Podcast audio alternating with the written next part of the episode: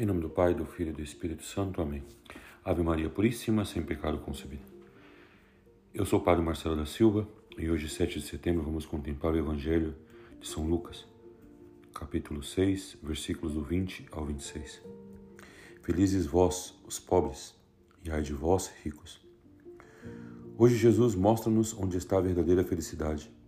Na versão de São Lucas, as bem-aventuranças são acompanhadas de dolorosas implicações por aqueles que não aceitam a mensagem da salvação, fechando-se numa vida autossuficiente e egoísta.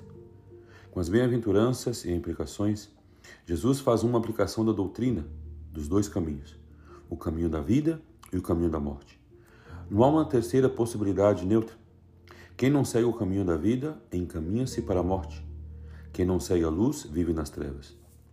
Felizes vós os pobres, porque vosso é o reino de Deus como podemos meditar no Evangelho de São Lucas, capítulo 6, 20. Esta bem-aventurança é abaixo de todas as outras, pois quem é pobre será capaz de receber o reino de Deus como um dom. Quem é pobre sabe de que coisas deve ter fome e sede, não de bens materiais, de coisas materiais, mas da palavra de Deus.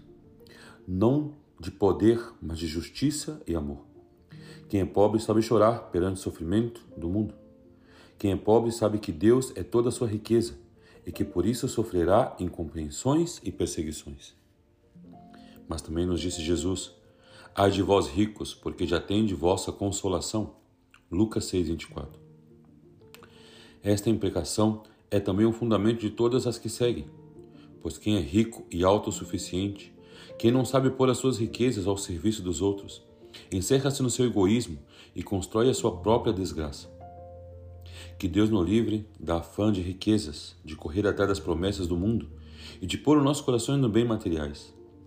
Que Deus não permita que fiquemos satisfeitos com os louvores e adulações humanas, já que isso significaria ter posto o coração na glória do mundo e não da de Jesus Cristo.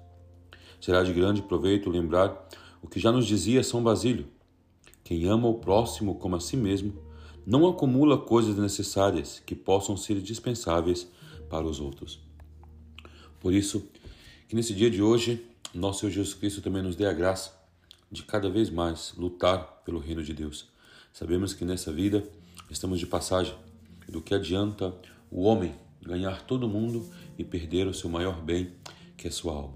Por isso, que Deus nos dê a graça de sempre viver na presença de Deus e um dia sim poder contemplar a face de seu Filho Jesus. Ave Maria Puríssima, sem pecado concebida. Que Deus abençoe a todos.